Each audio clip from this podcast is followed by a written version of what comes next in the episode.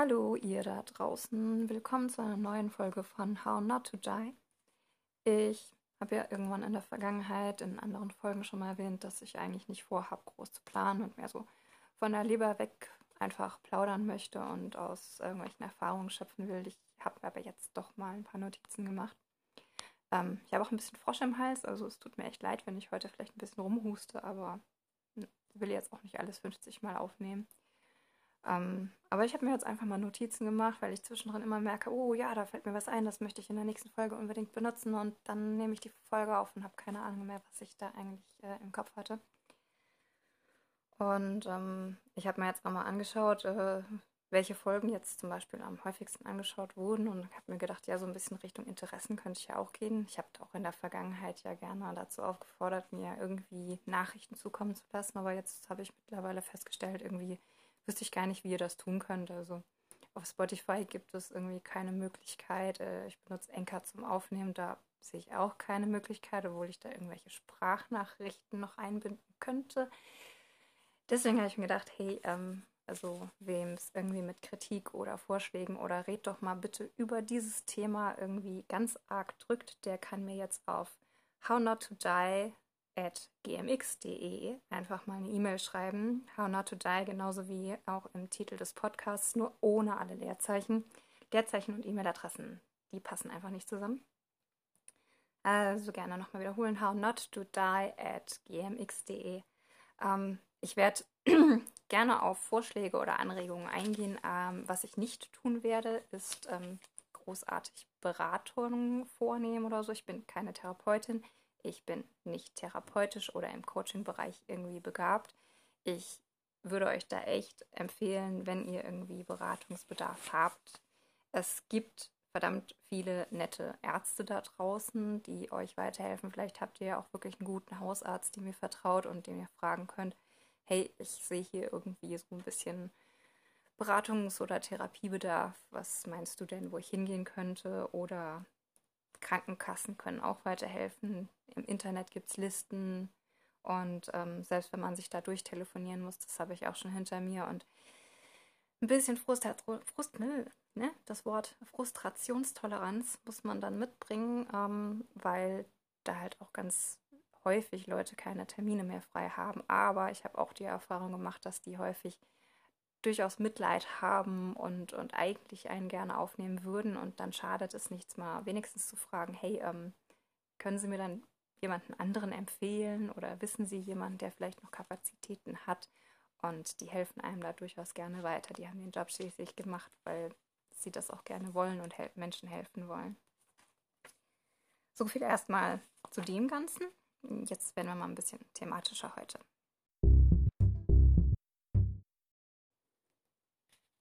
Die heutige Folge soll nämlich so ein bisschen darum gehen, wie das für mich war, als ich so richtig tief in der Depression drin gesteckt habe. Die Zeit, wenn man es wirklich einfach gar nicht mehr wirklich aus dem Bett schafft und ähm, auch dann halt, wie es bei mir dazu kam, dass ich es irgendwann doch wieder hingekriegt habe.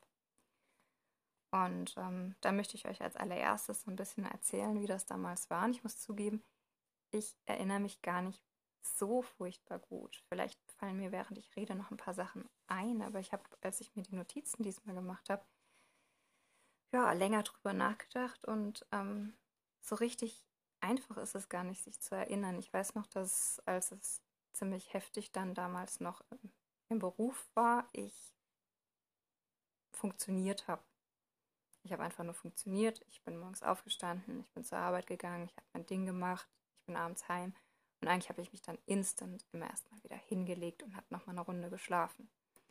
Dann war ich irgendwie nach zwei, drei Stunden wieder ein bisschen wach und dann war eigentlich schon wieder Schicht im Schacht und dann wieder schlafen, damit man am nächsten Tag irgendwie aus dem Bett kommt. Und ähm, das war auch, glaube ich, noch eine Zeit, wo mein Mann und ich relativ häufig unter der Woche auch noch irgendwie Spieleabend oder irgendwas gemacht haben. Und irgendwann habe ich auch gemerkt, das kriege ich auch nicht mehr auf die Reihe. Ähm, während der Arbeit weiß ich eigentlich nur noch, ähm, dass ich auch im Sommer, das ist das einzige Bild, was ich wirklich noch im Kopf habe, ist, dass ich in der Schule, wo ich gearbeitet habe, die haben eine wunderschöne Wiese hinten raus gehabt, wo dann im Sommer halt die Kinder auch hin durften. und wie ich einfach nur auf dieser eigentlich total schönen Wiese mit glücklich umherspringenden Kiddies stehe und mir eigentlich nur wünsche, dass sich der Boden unter meinen Füßen auftut und alles einfach aufhört. Also der Kontrast zwischen, wo ich mich da befunden habe und wie ich mich gefühlt habe, ist so im Nachhinein total krass. Und ähm, ja, mehr ist da eigentlich auch gar nicht übrig von dieser Phase, weil einfach nur sich hinlegen, das, das war gut. Zu schlafen, dann, dann ist alles weg. Und einfach, ja, man hat dann einfach die Ruhe, nach der man sich sehnt, einfach dadurch, dass, dass das Bewusstsein erstmal abschalten kann im wahrsten Sinne des Wortes. Man träumt vielleicht noch was, woran man sich im Zweifelsfall vielleicht dann eh nicht erinnert. Aber Schlafen war das Einzige, was wirklich mit Ruhe zu tun hatte. Immer wenn ich nicht geschlafen habe, wollte irgendwer irgendwas von mir. Und das war so das, wo ich dann irgendwann auch gesagt habe, ja, ich kann einfach nicht mehr.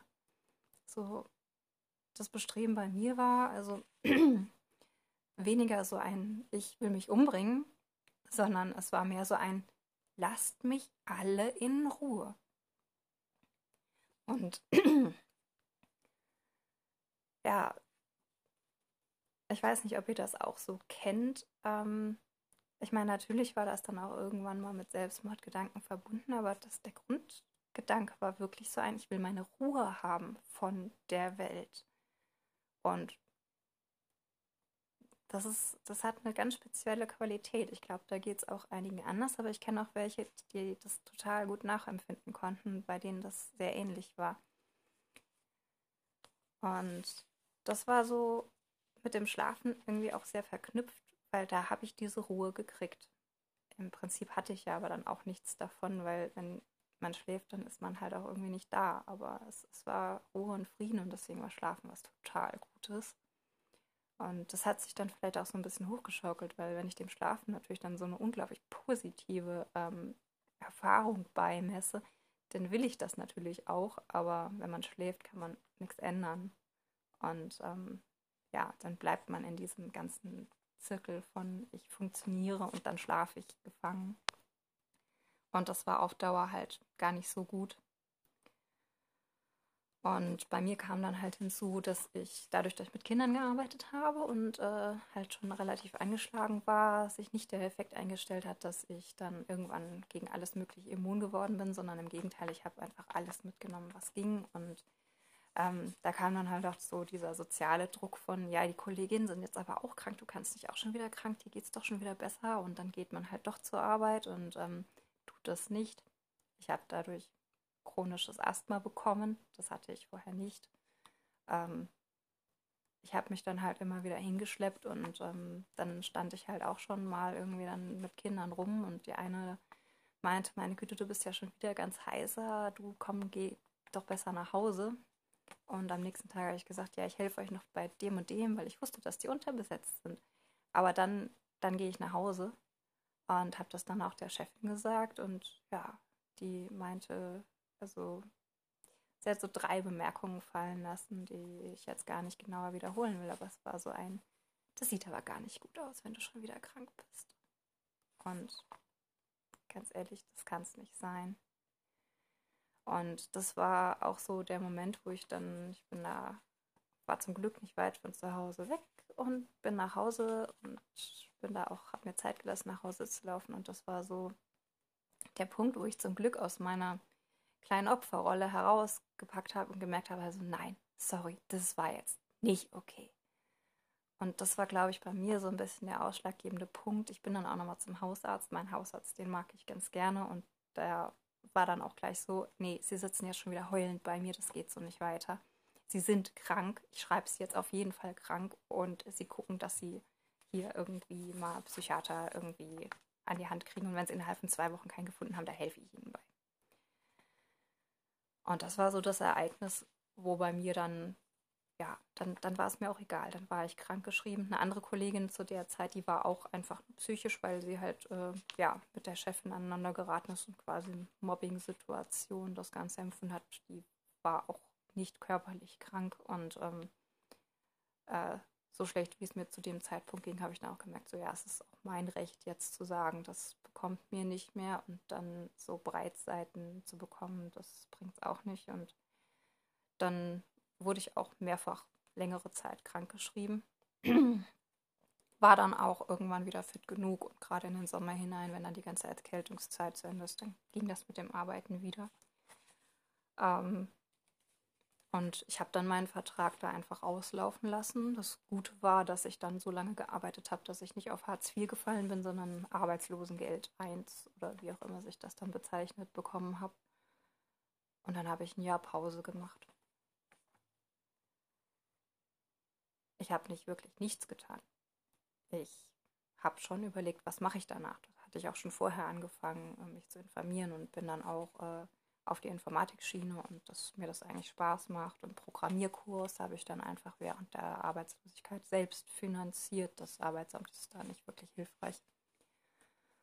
Und ähm, ja, ich habe dann aber einfach mal die Ruhe weg gehabt und konnte mich da frei einteilen. Ich habe diesen Kurs gemacht. Ich habe mich natürlich auch beworben. ähm, nach einem halben Jahr hatte ich meine Stelle für äh, die, das duale Studium musste ich mich natürlich noch weiter bewerben, weil das will das Arbeitsamt so, aber es war klar, dass für ein halbes Jahr stellt mich eigentlich keiner wirklich ein, der jemanden sucht, ähm, weil bis ich eingearbeitet bin, bin ich wieder weg. Ähm, ich habe dann auch gesagt, ich kann nur Stellen annehmen, die mit dem Kurs, den ich da mache, sich nicht beißen, weil der quasi für mich Voraussetzung fürs Studium war und das war auch gut so. Und deswegen hatte ich in diesem Jahr einfach wirklich Zeit, mich einzuteilen. Ich habe da auch furchtbar häufig Mittagsschlaf gemacht und ja, ich habe regelmäßig morgens immer ein bisschen halt an diesem Kurs gearbeitet und meistens, wenn mein Mann nach Hause kam, lag ich aber schon wieder da und habe gepennt. Aber das war auch okay. Das, das war die Freiheit, die ich da vielleicht auch gebraucht habe. Ich weiß, das gelingt nicht allen oder man lebt dann im Zweifelsfall von Hartz IV, was nicht schön ist, was besonders blöd ist, wenn man halt irgendwie verheiratet ist oder so. Mein Mann war damals zum Glück noch nicht mein Mann. Ähm, sonst hätte ich auch kein Arbeitslosengeld bekommen. Und ja, dann ähm, habe ich vielleicht so ein bisschen den Fehler gemacht. Ich habe ja das duale Hochschulstudium angefangen und das hat mich nochmal komplett zurückgeworfen in der ganzen Geschichte. Und das ist etwas, wo ich sagen würde, egal wie ihr die Sache angeht. Ähm, ihr müsst euch klar sein, wenn man versuchen will, aus einer Depression rauszukommen, ich habe das ja schon mal gesagt, dass das ist wie so eine etwas rutschige Spirale, die man wieder versucht hochzulatschen und dann kann man ausrutschen und man rutscht wieder runter und es ist einfach furchtbar hart, da immer positiv zu bleiben und weiterzukommen. Das ist vollkommen normal, dass man dann erstmal wieder bei Null anfängt. Und dass egal welche Ziele man erreicht hat und dass man wieder aufstehen kann und dass man wieder Dinge tut, dass das dann einfach irgendwann mal wieder weg ist. Und das ist einfach so. Deswegen ist das auch okay. Man kann nicht alles auf Anhieb und immer gleich und komplett schaffen. Und ähm, das hat ganz viel mit äh, unserem Hirn auch zu tun. Ähm, das ist einfach so, dass wir uns da umprogrammieren, wenn wir schlecht drauf sind. Wie gesagt, ich habe ja, wenn ich Schlafen mit was Positivem verbunden habe, habe ich viel zu viel geschlafen. Und das war ja eigentlich nicht gut. Oder alles andere mit negativen Gefühlen in Verbindung zu bringen und, und auch immer zu sehr in der Vergangenheit oder in der Sorge um die Zukunft rumzuhängen. Das sind alles Sachen, die man sich da irgendwie angewöhnt hat und ähm, das gilt es irgendwie in den Griff zu kriegen, weil das einfach dafür sorgt, ja, der, der Schweinehund in unserem Kopf, das habe ich, glaube ich, auch irgendwie in den letzten Folgen mal erwähnt, der, der läuft halt den Trampelpfad, den er gewohnt ist und der bequem für ihn ist. Und wenn wir alles in unserem Kopf auf, ja, ist alles scheiße, ist alles blöd und klappt ja eh nicht und ich habe keine Chance und weiß ich nicht was ausgerichtet haben, dann läuft unser innerer Schweinehund halt auch genau diesen Weg lang. Und deswegen ist es einfach unglaublich wichtig, wenn man dann endlich die Kraft hat, sich darauf zu konzentrieren, ähm, was man eigentlich denkt. Zu merken, wenn man etwas einfach nur negativ bewertet und ja, einfach seine Wortwahl auch in Gedanken mal zu reflektieren und zu schauen, was mache ich da eigentlich, weil das macht unglaublich viel aus. Worte sind so mächtig, dass es, ich hätte es früher selbst nicht geglaubt, aber allein zu sich zu sagen, das ist schlecht, damit verbindet sich so viel, als wenn ich hingehe und sage, ist vielleicht noch nicht perfekt, aber ausbaufähig. Ich habe jetzt ja, wie ich euch erzählt habe, angefangen, ähm, meine dualen Hochschulvorlesungen äh, und alles versuchen positiv zu konnotieren, damit ich mir da selbst einfach nicht mehr im Weg stehe. Und ähm, da gehe ich gleich noch ein bisschen drauf ein, wobei ich echt sage, jetzt habe ich mir Notizen gemacht, mal ganz ehrlich, und jetzt verzettel ich mich irgendwie in Gedanken noch viel mehr als vorher.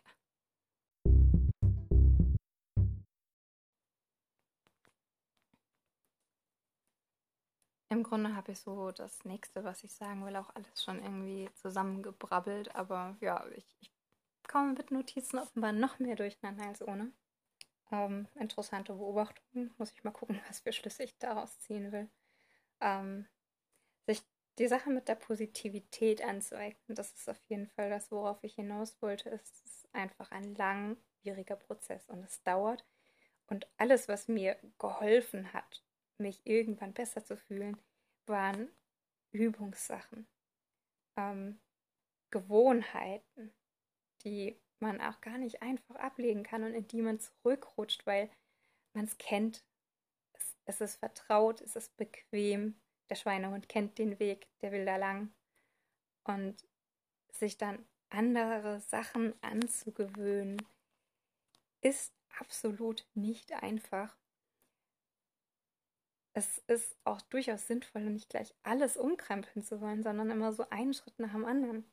Ich habe ja mal irgendwann erzählt, dass mein erster Schritt so, das war dieses Ich hasse am Morgen. Mein erster Gedanke jeden Morgen, ich hasse. Dass ich das erstmal losgeworden bin. Das, das hat schon richtig viel gebracht. Da bin ich auch irgendwann zurückgefallen. Passiert. Jetzt habe ich es wieder im Griff. Jetzt stehe ich morgens auf und ich weiß gar nicht genau, was ich denke, aber ich denke nicht, ich hasse irgendetwas, irgendwen, irgendwas, alles. Ich kann es jetzt wirklich irgendwie, keine Ahnung, mit, was ziehe ich denn heute an? Meistens habe ich mir da schon Dinge zurechtgelegt und habe ich alle meine Unterlagen bereitgelegt und keine Ahnung, solche Sachen. Ich, ich schaffe es morgens, andere Sachen zu denken. Und das hat ähm, mit diesem Rückfall, würde ich jetzt sagen, auch anderthalb Jahre gedauert so ein halbes, dreiviertel Jahr erstmal zu registrieren, dass ich es tue, bevor ich anfangen konnte, das zu ändern. Aber es hat sich so immens gelohnt, das dann irgendwann auf die Reihe zu kriegen. Und ich würde euch unglaublich gerne erklären, wie. Ich würde wirklich unglaublich gerne sagen können, wie es geklappt hat. Aber das Einzige, was mir dazu einfällt, ist, ist irgendwie dranbleiben. Beharrlichkeit immer wieder merken, so hey, Moment, das tut mir aber gerade eigentlich gar nicht gut. Warum, warum lasse ich das nicht einfach? Hm? Wäre doch was. Und wenn man dran bleibt, dann bilden sich eben auch im Hirn wieder diese neuen Gedankenbahnen aus und Muster. Und selbst wenn man mal zurückfällt, die sind dann nicht gleich komplett kaputt. Das heißt, wenn man es schafft, nach ein paar Wochen wieder weiterzumachen, dann, dann baut sich das immer weiter aus. Das heißt, so ein Rückschlag ist gar nicht so schlimm. Dann ist halt mal wieder zwei Wochen scheiße. Aber danach kann es einfach wieder besser werden. Und ähm, wenn ich so drüber nachdenke, das sind echt Zeiträume. Das ist total krass. Ich hätte nicht gedacht, dass zu den Zeitpunkten früher, dass es überhaupt besser werden kann. Daran erinnere ich mich ganz, ganz, ganz deutlich. Ähm, wenn ich da mittendrin gesteckt habe, weiß ich ganz genau, kein Ausweg, keine Chance alles scheiße. Und wirklich kein Funken Hoffnung. Die absolute Überzeugung, Entschuldigung, jetzt habe ich schon wieder den Frosch. Also wirklich komplett überzeugt davon, dass, dass es nicht besser werden kann. Der Witz ist, und dann wurde es besser. Und sich das dann einzuprägen, so, es ist irgendwie besser, es fühlt sich nicht mehr ganz so schlimm an. Das ist unglaublich wichtig quasi für die nächste Phase, wenn es einem dann wieder schlecht geht. einfach zu wissen, ja, es war aber schon mal besser. Und ich habe davor auch nicht geglaubt, dass es besser sein könnte, aber es war dann irgendwann besser. Und da einfach dann weiterzumachen, das ist, das ist, glaube ich, das Wichtigste. es dauert, es dauert mal länger. Beim einen dauert es ewig, beim anderen weniger. Aber es funktioniert.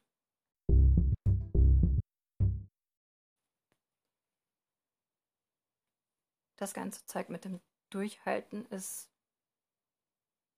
auch relativ leicht gesagt, aber ich weiß auch, wovon ich rede und ich würde euch niemals sagen, einfach durchhalten.